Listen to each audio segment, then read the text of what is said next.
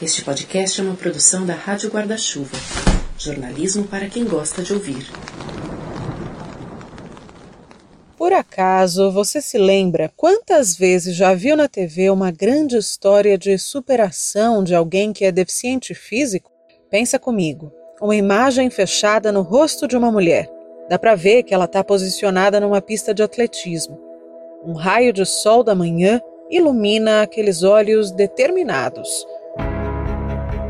quando entra um novo quadro, está num plano mais aberto e todos nós descobrimos juntos que ela é deficiente física, não tem as duas pernas. E mesmo assim, com as devidas adaptações, compete no atletismo. Ela conta um pouco do que lhe aconteceu. Em seguida, entra uma grande mensagem motivacional. Palavras como força e garra não podem faltar. E talvez te ocorra que, no fim das contas, quem quer consegue. E a trilha sonora inspiradora vai crescendo enquanto o atleta sai correndo, crescendo, crescendo. Nesse momento, você já está convencido de que os seus problemas não são nada perto dos daquela pessoa. Poxa vida, que grande inspiração, não é mesmo? Hoje a gente vai descobrir que isso é uma das formas de capacitismo e inclusive vai saber direito o que, que é capacitismo, afinal. Enquanto eu escrevo esse roteiro aqui, o Word sublinha a palavra de vermelho, nem reconhece. E até pouco tempo atrás eu também não conhecia.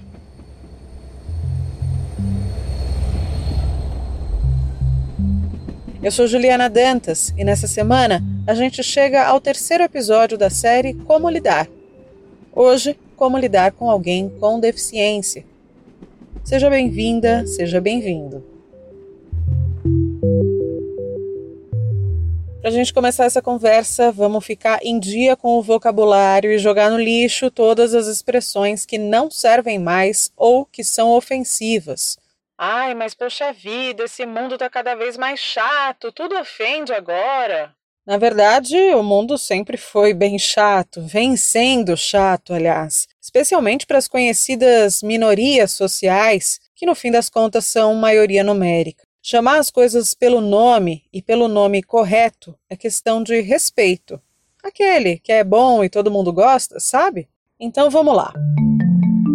Já houve uma fase em que se falava portador de necessidades especiais, portador de deficiência ou até termos horrendos, tipo aleijado. Nada disso está correto. Hoje a gente utiliza o termo pessoa com deficiência, né?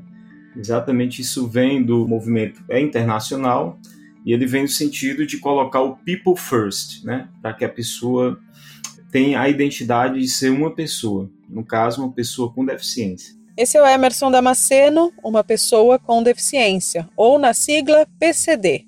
Mas claro, ele não é só isso. Sou advogado, também sou paratleta. Já esteve nas Nações Unidas representando o Brasil. Estou presidindo a Comissão Estadual de Defesa dos Direitos da Pessoa com Deficiência da OAB Ceará.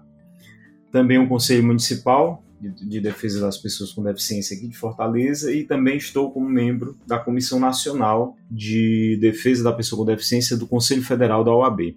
E ele é muitas outras coisas também, tipo casado com a Beatriz e eles têm três filhos.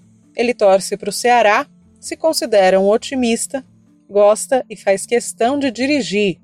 Um vício, digamos, de família. Em outra vida poderia ter sido piloto, ou poderei, ou, ou fui, enfim sou apaixonado, né? Eu herdei isso do meu pai, porque meu nome é Emerson, em homenagem ao Emerson Fittipaldi. Tenho um irmão Ayrton, segundo casamento do meu pai, em homenagem ao Ayrton. jura? É. Somos apaixonados por isso. Ao longo do episódio, a gente vai ter chance de conhecê-lo melhor. Dados muito desatualizados do IBGE mostram que no Brasil, 10 anos atrás, a quantidade de pessoas com algum grau de deficiência correspondia a um quarto de toda a população. Segundo a ONU, também com indicadores extremamente antigos, uma em cada sete pessoas no mundo é deficiente. A imensa maioria mora em países em desenvolvimento, como o nosso. A defasagem de estatísticas é só uma das provas de que, apesar da urgência, esse é um assunto frequentemente deixado de lado. Sem o diagnóstico preciso, é impossível avançar de verdade em políticas públicas inclusivas. E vamos agora entender o que, é, afinal, o capacitismo. Basicamente, é o preconceito ou a discriminação contra pessoas com deficiência, assim como existe o machismo contra mulheres ou o racismo contra negros, por exemplo. É baseado numa ideia de que existe um corpo perfeito ou um ser humano normal e qualquer coisa fora desse padrão é errada ou deve ser corrigida, superada. E o capacitismo pode se manifestar de várias maneiras. Hoje em dia, a gente é, tem, com a Lei Brasileira de Inclusão, né, a LBI, nós temos é, a previsão de, de vários crimes, né? Então, a discriminação contra pessoas com deficiência hoje é um crime, tá? está tipificado já na legislação brasileira. E muitas pessoas acabam é, discriminando as pessoas com deficiência é, por conta de falta de conhecimento, isso acontece, claro, mas também há, há, há esse tipo de, de, de, uso por puro preconceito mesmo, né, no sentido de querer machucar, enfim. É capacitismo também quando se olha para alguém com deficiência com pena, tipo, ai, tão linda e numa cadeira de rodas. Ou quando a gente quer xingar alguém e usa algum termo tipo retardado. E ainda, quando esperamos da pessoa com deficiência um lampejo de inspiração para a gente. Se você que me ouve agora tem alguma deficiência, deve estar tá cansado de passar por esse tipo de coisa, né? Eu não consigo nem imaginar. Pode me escrever no Instagram Finitude Podcast ou no Twitter Podcast Finitude se quiser me contar algumas das situações pelas quais você já foi obrigada ou obrigado a passar. Antes da nossa listinha, que já virou tradição aqui na série Como Lidar, alguns recados, chega mais. Dá uma olhadinha aí na sua plataforma de áudio preferida, tipo Spotify, Apple, Orelo, se já está apertado aquele botãozinho de seguir aqui o Finitude. Se ainda não tiver, dá aquele cliquezinho maravilhoso para sempre ser avisado quando pinta episódio novo toda terça-feira. O Finitude é um podcast que depende do seu apoio para continuar em pé. Nossa vaquinha virtual fica no apoia.se barra Finitude Podcast e você pode colaborar com 10 reais ou mais, claro, todo mês. E aí recebe a nossa newsletter toda quinta-feira. O último recado, mas não menos importante, antes de a gente retomar o episódio, é para você terminar de ouvir aqui o Fini e ir correndo lá para o feed do Põe na Estante, podcast parceiro da nossa Rádio Guarda-Chuva, apresentado brilhantemente pela Gabriela Maier. É um clube do livro em áudio e acabaram de sair dois episódios por lá. Um sobre o livro novo da Helena Ferrante, chamado A Vida Mentirosa dos Adultos, e o outro sobre a obra Igor na Chuva, do escritor Hugo Guimarães. Na semana que vem será o fechamento dessa temporada que está no ar agora Aí, com um livro de ninguém menos que Conceição Evaristo, não dá para perder de jeito nenhum. A Rádio Guarda-Chuva, você sabe, é a nossa confraria, a primeira rede brasileira de podcasts exclusivamente jornalísticos. Você encontra a gente no Twitter e no Instagram como Guarda-Chuva Pod, de podcast. Dá uma moral pra gente lá, vá? Voltando ao papo com o Emerson, eu perguntei para ele o que é morar no Brasil sendo uma pessoa com deficiência. Olha, é uma atividade, uma vida de risco diário, né? diário mesmo. O simples ato de tentar sair de casa, sair de casa, já é de uma dificuldade é, é, imensa, imensa mesmo. E, e para não falar também na, na, questão de uma das barreiras que está listadas lá na, na, lei, na Lei Brasileira de Inclusão e na própria Convenção, que é a questão atitudinal. É a atitude das pessoas em relação a, as pessoas com deficiência. É por isso que eu acho muito oportuno o debate, muito, muito interessante também o podcast, mas esse debate específico, como lidar com pessoas com deficiência, porque muitas, a grande maioria ainda não sabe como fazer, é, muitos tentam fazer, mas fazem errado, não, não por má vontade, mas desconhecimento. E outros acabam sendo capacitistas mesmo, porque é, é, tendem a, a, querer jogar a responsabilidade de tentar burlar, de tentar suplantar uma determinada barreira para as pessoas com deficiência e não para quem de fato tem a responsabilidade, que é que são os estados, né, lato senso, e, e, e a sociedade em si. Então, bora lá saber alguns pontos básicos sobre como lidar com alguém com deficiência. 1. Um, evite glamorizar ou romantizar aquela condição. É uma coisa muito comum. Quando a, a, a, a gente, quando eu digo enquanto nós, sociedade, a gente tenta colocar fulano de tal é um guerreiro, porque ele consegue é, é, driblar uma, uma, uma deficiência que o atinge e é um guerreiro, é um guerreiro. O cara se supera, a, a, a mulher, o homem, enfim, é, se superam nessa condição. Isso, na verdade, a, é o capacitismo querendo colocar a responsabilidade das barreiras para a pessoa, é a pessoa que tem que superar, né? Que isso é, um, é uma armadilha que muita gente cai. Eu mesmo já caí no início é, e a gente cai muito assim, querendo até dar um exemplo, tal. Eu sou um cara que que motivo muitas pessoas, né? E, e no início tinha aquela coisa, não, vamos superar e tal. Quem tem que se superar, quem tem que fornecer elementos para que as pessoas com deficiência possam estar numa condição mínima de igualdade com quem não tem deficiência, são as estruturas sociais. Então é por isso que a gente fala que a gente vive um capacitismo estrutural, à semelhança do racismo estrutural. Né? Porque a sociedade. Ela não é feita para a pessoa com deficiência. Por lei, ela está obrigada a isso, mas ela não é feita, ela não é pensada e menos ainda pensada por pessoas com deficiência. Geralmente, quando se pensa por, por, por um déficit imenso de representatividade, se, é pensado por pessoas sem deficiência, né? Que acabam pecando por, por inúmeros fatores, até porque não sofrem isso, não vivem isso no dia a dia. Uma sociedade ela só é evoluída se ela for uma sociedade que ela acolha todos que compõem, que a compõem, né, na sua imensa e rica diversidade. E aí, dentro dessa história da tal superação, um exemplo particular do Emerson. Eu sou nadador, né? Eu nado em águas abertas e tal. Né? Treino muito na piscina quando tenho tempo. E eu gosto de me superar, né? Mas eu gosto de me superar enquanto para atleta hoje, é, comigo mesmo, competindo comigo mesmo meu tempo. Mas isso não é uma obrigação que eu tenho que ter em função de ser uma pessoa com deficiência. Isso é um direito. Se eu quiser me superar, ótimo. Só que muitas vezes isso aparece como uma obrigação. Fulano só vai ser destacado, ou fulana, quem for, se ela tiver um projeto de superação. Né? O que isso é terrível, porque, por exemplo, eu, eu fiquei quatro anos na cadeira de rodas, né? eu sou paraplégico, tenho paraplegia completa, e eu não, não mexo as pernas, né? não movimento. Não principalmente aqui joelho, nada, porque não consigo dobrar o joelho e segurar. Se eu ficar em pé sem uma órtese na perna, eu caio, né? Os joelhos dobram. Não tem comando. Eu mexo ainda um pouco do, do quadril aqui, cima do quadril, porque a, a minha lesão medular foi baixa.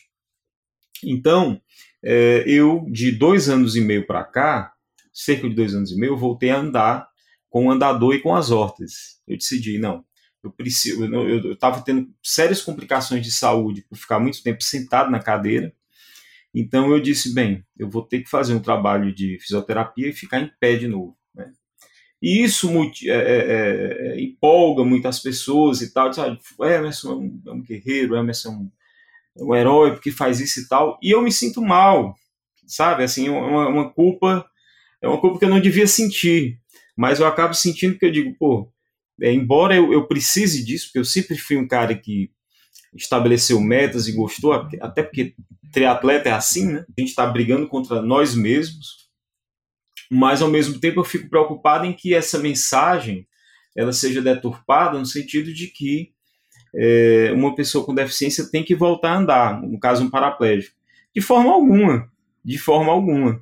Dois, preste atenção no que pode, até mesmo sem querer, marginalizar uma pessoa com deficiência. O que não se gosta mesmo, se você perguntar, é você ser colocado como uma coisa diferente, né? Uma coisa diferente é, de uma pseudonormalidade, né? Porque a normalidade ela só existe enquanto diversidade, não? Né? Então você fala, ah, fulano ah, fulano, meu Deus, quando você estava normal, ou seja, como se você agora não fosse normal, né? Isso são, são, são pecadilhos, né, que, que se cometem, mas que causam um, mal-estar imenso e, e obviamente, é, não podem ser aceitos, né? Um exemplo recente envolvendo aquele senhor que ocupa a presidência da República. Ele teria pego uma, uma pessoa com nanismo nos braços e, em tese, se achava que ele tinha confundido com, com uma criança, né? Aí eu coloquei, olha, eu sou insuspeito porque realmente eu declaradamente não tolero o atual governo federal, não, atu, não tolero o atual presidente, mas vamos lá. A gente não pode utilizar uma uma raiva, uma, enfim, o que sentir por alguém como motivo para ser capacitista e ser preconceituoso, né? Quem, qual a pessoa com nanismo que efetivamente iria gostar e aceitar estar é, sendo constantemente vista com, com a de, de anedota? Nenhuma, cara. Nenhuma. Então, é, é, aquele rapaz lá, que foi lá abraçar o, o ídolo dele, né? Isso aí cada um tem sua convicção, mas foi lá e ele com certeza não gostou de ser, de ser tratado como motivo de chacota. Então, é, nenhuma pessoa com deficiência gosta de ser discriminada em função da sua deficiência. 3. Respeite a autonomia da pessoa com deficiência como a de qualquer ser humano. No caso de alguém cego, por exemplo. Você nunca deve chegar e agarrar a pessoa para movimentá-la. Você deve perguntar a ela: olha, você precisa de ajuda? Como eu posso te ajudar, né? E geralmente as pessoas pedem para ela mesma, a pessoa com deficiência, vai segurar no braço do guia e ele vai levá-la durante um determinado trecho. É, empurrar a cadeirante. Eu ainda sou cadeirante, né? Eu ainda, embora eu use muito menos, mas quando eu viajo ou vou a algum local que é uma distância longa para mim, eu, tenho, eu uso a cadeira, não, não tem como eu andar tô, com, com o andador e com a órtese. É muito mais prática a cadeira para mim. Né? Viagem pelo exterior, principalmente. Mas nunca empurrar uma pessoa é, usuária de cadeira de rodas sem ela pedir. Você pergunta se ela precisa de ajuda. Isso é um ato contínuo. As pessoas acabam, né, é, de imediato querendo empurrar. Então, isso aí, pelo amor de Deus, a gente detesta. Não deduza automaticamente que a pessoa precisa de você. Tem que perguntar se a pessoa efetivamente precisa de ajuda, se ela quer, e como você vai ajudar. E nunca você supor que aquela pessoa já está precisando de ajuda ou que você vai ajudar da forma que acha que vai. Outro detalhe é nunca tratar pessoas com deficiência como coitadinhos ou coitadinhas. Isso é, é o que de fato irrita muito, a, a, mais ainda, pessoas com deficiência, né?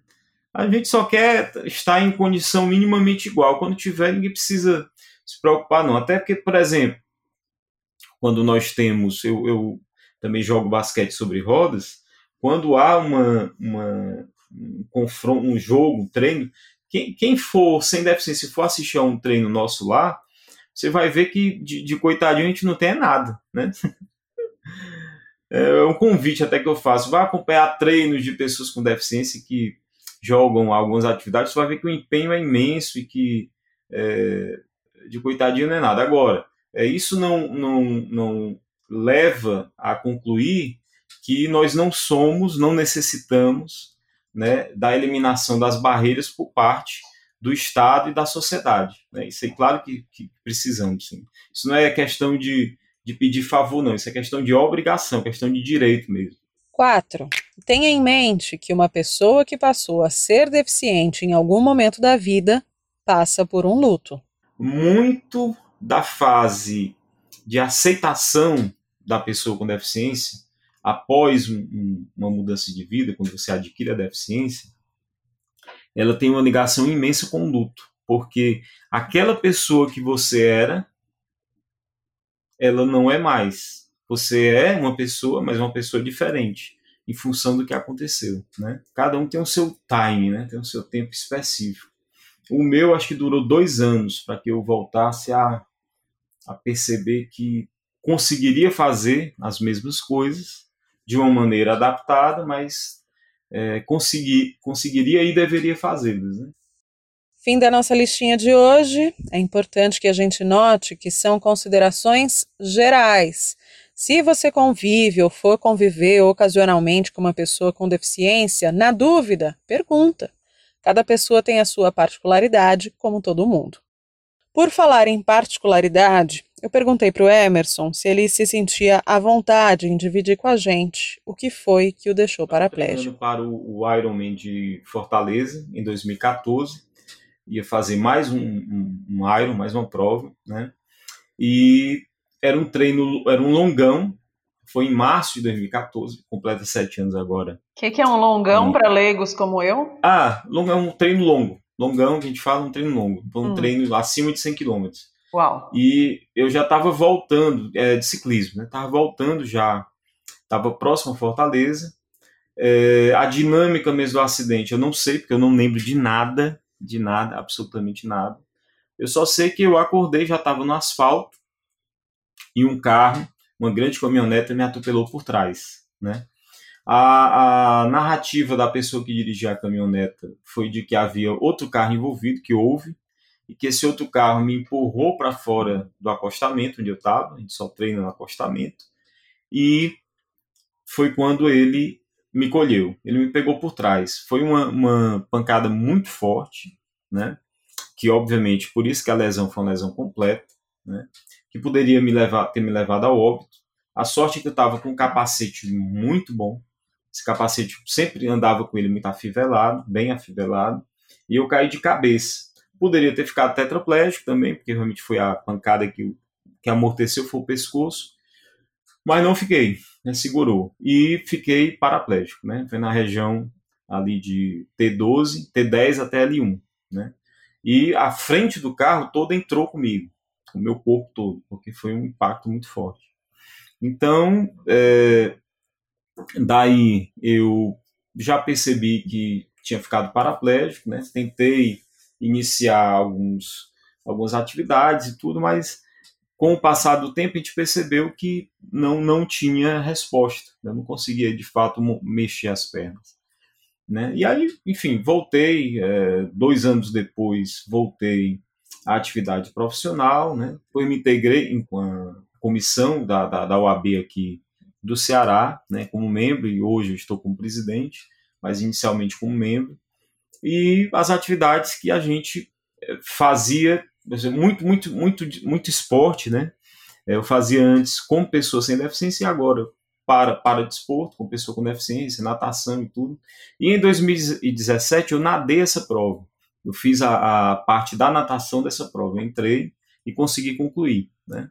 Era a prova que eu faria em 2014, não consegui, mas três anos depois eu fiz uma grande dieta, né? Porque realmente você, né, você ganha peso também. Enfim, são, é uma série de coisas que envolvem a questão do luto, né? Aquele Emerson que era antes, né, sem deficiência, agora o Emerson com deficiência e tal, até você se aceitar e tal. Mas assim, foi uma, um processo lento e gradual, mas foi muito enriquecedor, foi muito importante. A entrevista já estava terminando, mas a gente continuou conversando. O Emerson é bom de papo, você já notou, né? Eu tomando meu café daqui, ele tomando o café dele de lá. E ele me contou coisas que eu não esperava. Tem três fatores que me definem muito, é, é fatores de vida, eventos de vida que me de definiram muito. Um deles, claro, o acidente. Mas antes, ele presenciou o atentado de 11 de setembro.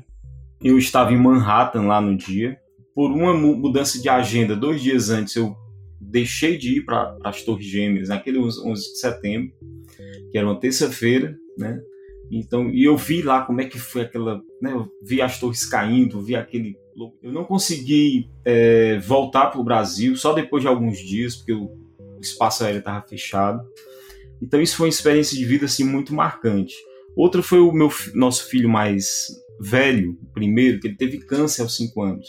E do dia para a noite precisaram mudar para São Paulo. E isso foi uma atividade assim, uma, uma situação que a gente teve que estar tá preparado assim para tudo, né? Quando a gente viu o, a raridade do, do, do, câncer que teve e a agressividade que era, né? Ninguém sabia se e, e, teve que passar também após a cirurgia, teve que passar por uma quimioterapia muito agressiva, foi feita lá no Sírio Libanês. Mas assim, a gente conviveu bastante com essa sensação de a qualquer momento a gente pode perder.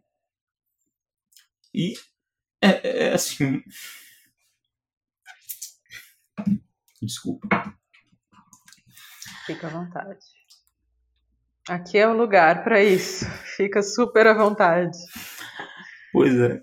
Até hoje, se alguém me pergunta assim, o que foi difícil mesmo foi isso, cara. Foi isso, foi difícil demais. Eu, a gente teve assim a, sorte, graças à medicina e gra, graças aos céus, ao que for, de, de ter vencido isso.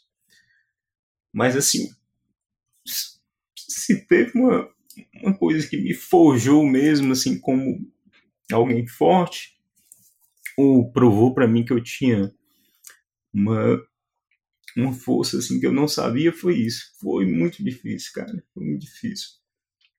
E eu convivi. Isso foi antes ou depois do seu acidente? Muito antes. Foi bem antes. Foi em 2008. Meu pai, 12 anos.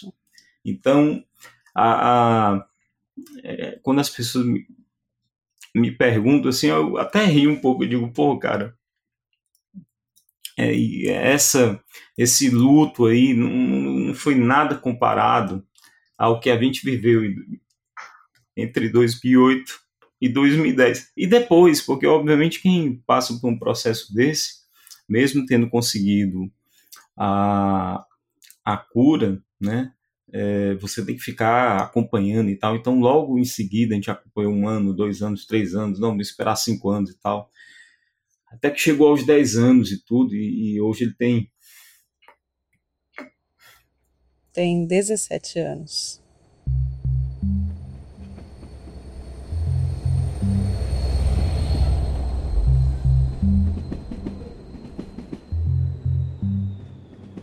Espaço aberto agora para o nosso colunista Tom Almeida, criador do Movimento Infinito, que promove conversas sinceras sobre o viver e o morrer.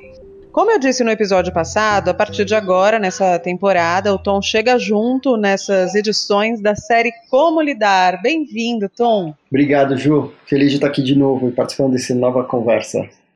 Eu achei que você tinha tudo a ver com essa nossa conversa nessa série, e eu queria começar falando contigo nesse episódio a respeito de um aspecto que me chamou bastante atenção na fala do Emerson, que é a questão do luto pela pessoa que ele deixou de ser depois daquele acidente.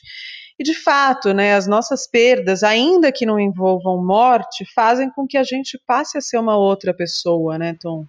É, exatamente, eu acho que hum, todas as experiências que marcam a nossa vida, sejam aspectos positivos como aspectos mais desafiadores, a gente acaba passando por uma grande transformação.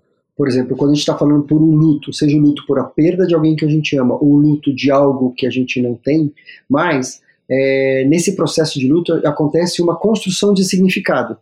É, e um dos desse, um, algo, né, um, um, o que faz parte dessa construção de significado é a revisão da identidade. É, tanto primeiro de você olhar, falar nunca mais eu vou ser o mesmo com aquela pessoa, eu nunca mais vou ser o mesmo como eu era. Então tem esse olhar que dói de se reconhecer como eu não sou isso mais. E ao mesmo tempo, neste processo, né, que é um processo, luto é um processo, também acaba acontecendo uma descoberta das nossas forças, das nossas vulnerabilidades. Então eu vou me reconhecendo, eu vou entendendo quem eu sou nesse novo lugar. Então, conforme eu vou fazendo essa, essa passagem, essa transformação, eu vou entendendo e vou me tornando essa nova pessoa. Para mim, particularmente, eu sou uma pessoa de personalidade assim um pouquinho controladora, trato na terapia, uhum. mas para mim, particularmente, quando eu me dei conta de que mudar é a regra, eu acho que eu fiquei um pouco mais calma nesse sentido, né? A gente muda muito, é, tem o luto do que a gente era antes da pandemia e do que a gente é agora, né? Aliás, eu acabei me lembrando, Tom, do médico paliativista americano B.J. Miller, que fala um pouquinho sobre isso naquele documentário A Partida Final, BJ, que você conhece, inclusive, né? uhum. né? Ele sofreu um acidente ainda bem jovem e isso transformou ele por completo, né? Exatamente, isso é, inclusive determinou a vida dele, acho que determinou o que ele faz, o trabalho que ele faz hoje, né? Que ele trabalha na cuidados paliativos, ele cuida de pacientes com doenças graves e terminais, e ele sofreu um acidente que ele perdeu um, um membro, perdeu um braço e as duas pernas. É, e daí tem uma fala dele que ele conta que durante todo o processo, que era muito sofrido, que ele ficava sempre se comparando no que era ele sem aqueles membros que ele perdeu. Até que um dia, quando ele entendeu que isso não existia mais, que ele era aquilo, esse, era, ele, esse era o todo, ele não era nada menos alguma coisa. Isso foi assim quase que um, um gatilho de transformação para ele se entender como essa nova pessoa e, e, e, e seguir a caminhada dele. Então é bem, bem forte essa fala. E ele vai estar no Festival Infinito esse ano com a gente. Luxuoso, né? Muito. né? Festival Infinito que está marcado para os dias 3 e 4 de outubro. Informações no Instagram, né, Tom? Isso, infinito.etc. etc. Infinito.etc. Maravilha, obrigada. Até daqui 15 dias. Até. A gente vai se aproximando do fim do episódio dessa semana e, ainda dentro do tema de hoje, eu queria trazer algumas reflexões. Você lembra que a gente falou que aproximadamente um quarto da população brasileira tem algum grau de deficiência? Viver numa sociedade inclusiva é importante por inúmeras razões. Mas você já pensou que também as econômicas? Tipo, se você tem uma loja, por exemplo, e não tem acessibilidade, você deixa de vender para uma parcela considerável de clientes em potencial. Se você tem poder de contratação, seja na área que for, considere avaliar se existe alguma pessoa com deficiência qualificada para alguma vaga, ou que até possa ser treinada para o cargo. E não só aquelas administrativas ou mecânicas, não, tá? Não por uma questão de preencher cota, mas porque diversidade sempre traz ganhos, representatividade importa e tem muita gente competente precisando só de uma chance para mostrar que veio.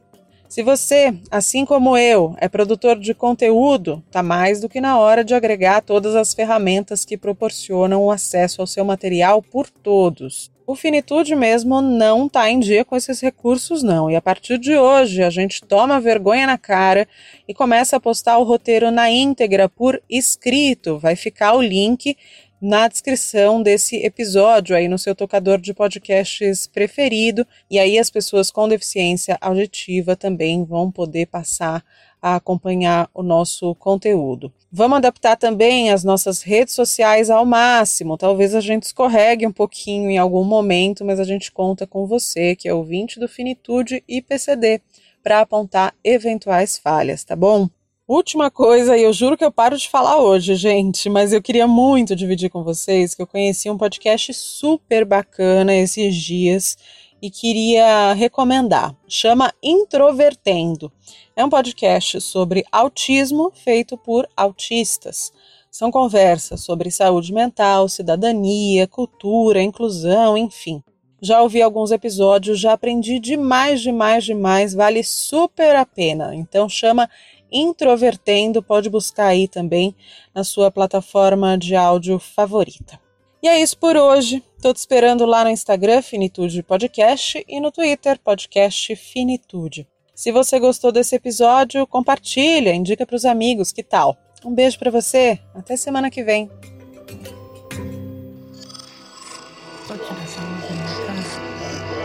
Esse podcast é apresentado por b9.com.br.